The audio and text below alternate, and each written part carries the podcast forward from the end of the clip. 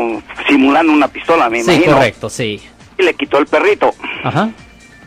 Se subió al carro de mi, de mi hijo y se fue. Ok, el muchacho agarró las placas, le puso a la policía, la policía vino, arrestó al, al moreno y arrestó a mi hijo. Ok. Lo metieron a la cárcel aquí en Santa Rita. Moreno le dieron inmediatamente, le dieron 10 meses de, de cárcel en, aquí en, la, ahí en Santa Rita. Sí, en Santa Rita. Ajá. Como no le pusieron cargos, yo tuve que agarrar una abogada Ajá.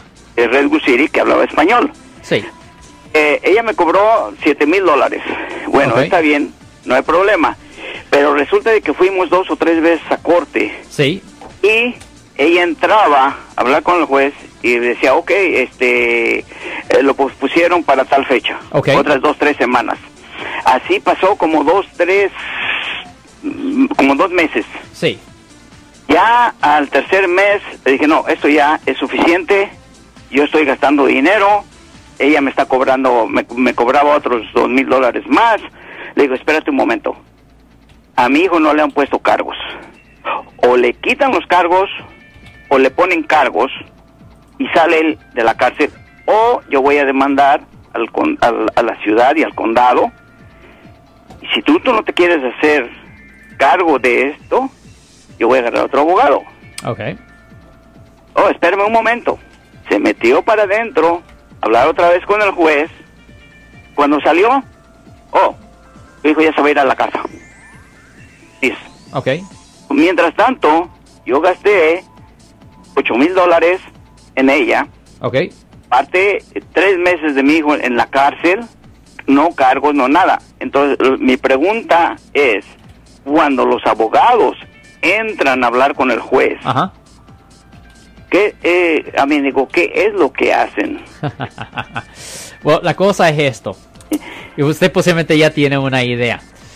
La cosa es que en realidad es más, para ser directo, es más un show para el público. La corte es más un show para el público. En realidad, la mayoría del trabajo que se hace, un abogado hace, es por teléfono o fuera de la corte en reuniones con la fiscalía y a veces con el juez. Cuando el juez se pone el, la, la bata, vamos a decir, y sale ahí enfrente del público, es más para el proceso y para que pongan todo en el record. Hay una persona ah, que está haciendo la transcripción y todo, eh, la reportera. Es más por eso. En realidad, no mucho pasa ahí. Lo que pasa es esto. Lo- lo- los abogados, por ejemplo, yo siempre estoy teniendo conversa- conversaciones con la fiscalía por teléfono. Si tenemos una disputa, muchas veces tenemos una reunión, el fiscal y yo, con el juez. Pero esto no es durante horas de corte y cosas así. Cuando es la fecha de corte es para que esa es la parte oficial, es la parte que es parte del registro oficial. ¿Ok? Las cosas que... Mire, mire, yo he visto cosas bien extrañas en, en privado, en las oficinas de, de jueces. He visto situaciones donde jueces han hecho cosas ilegales, me quedo callado.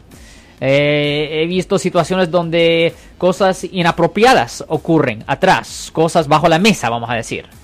Nos quedamos callados. E- esa es la realidad de la situación. So, yo no le puedo decir, en este caso, en el caso de, de- del su hijo, yo no sé qué tipo de conversación o lo que sea que tuvo la abogada con el juez. Es imposible saber porque yo no entiendo la relación que tiene esta abogada con el juez. Una cosa que yo sí sé del condado de San Mateo, donde usted dice que su hijo tuvo su problema, es que ese es un condado muy, ah, muy cerrado ahí, donde todos los jueces y los ah, fiscales, en efecto, y los abogados privados se, se conocen, es como un club, vamos a decir. Ahora, usted dice que esto ocurrió en el condado de ah, Alameda, un poco diferente. Alameda es un poco más abierto, pero en efecto existe como un club, vamos a decir. Sí, y, y como le digo, eh, pues eso a mí me dejó pensativo desde ese tiempo, tengo mucho tiempo. Bueno, pues ya ve que pues ahora Alex nos ha Sí. Behind the Mire, scenes. Mire, la cosa es, por eso yo no hablo de justicia, no hablo de lo que es justo, porque la realidad es que nada de eso tiene no tiene nada que ver en la corte. Personas son, una persona puede ser 100% culpable de algo, pero si la fiscalía no tiene suficiente para convencer a un jurado de que la persona es culpable, le votan los cargos. A la misma vez, una persona puede ser 100% inocente, pero si la fiscalía tiene suficiente para convencer o engañar a un jurado de que alguien es culpable de la ofensa, ¡hey!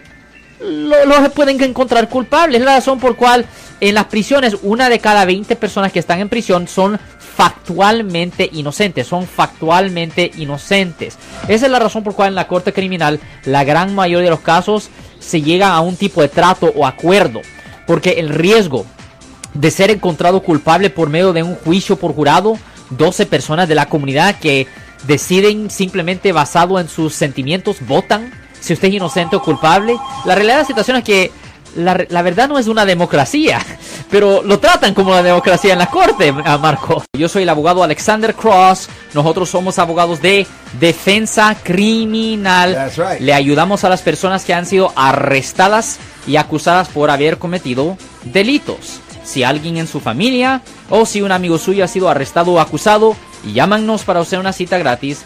Llámenos para hacer una cita. Ese número es el 1 800 530 1800. Estamos aquí en toda la área de la Bahía.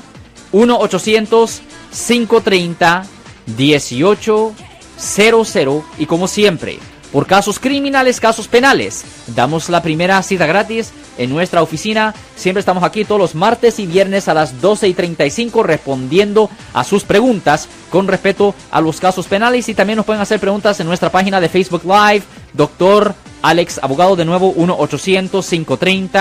1-800-530-1800, Marco. Bueno, vamos a llamada telefónica, pero ya fuera.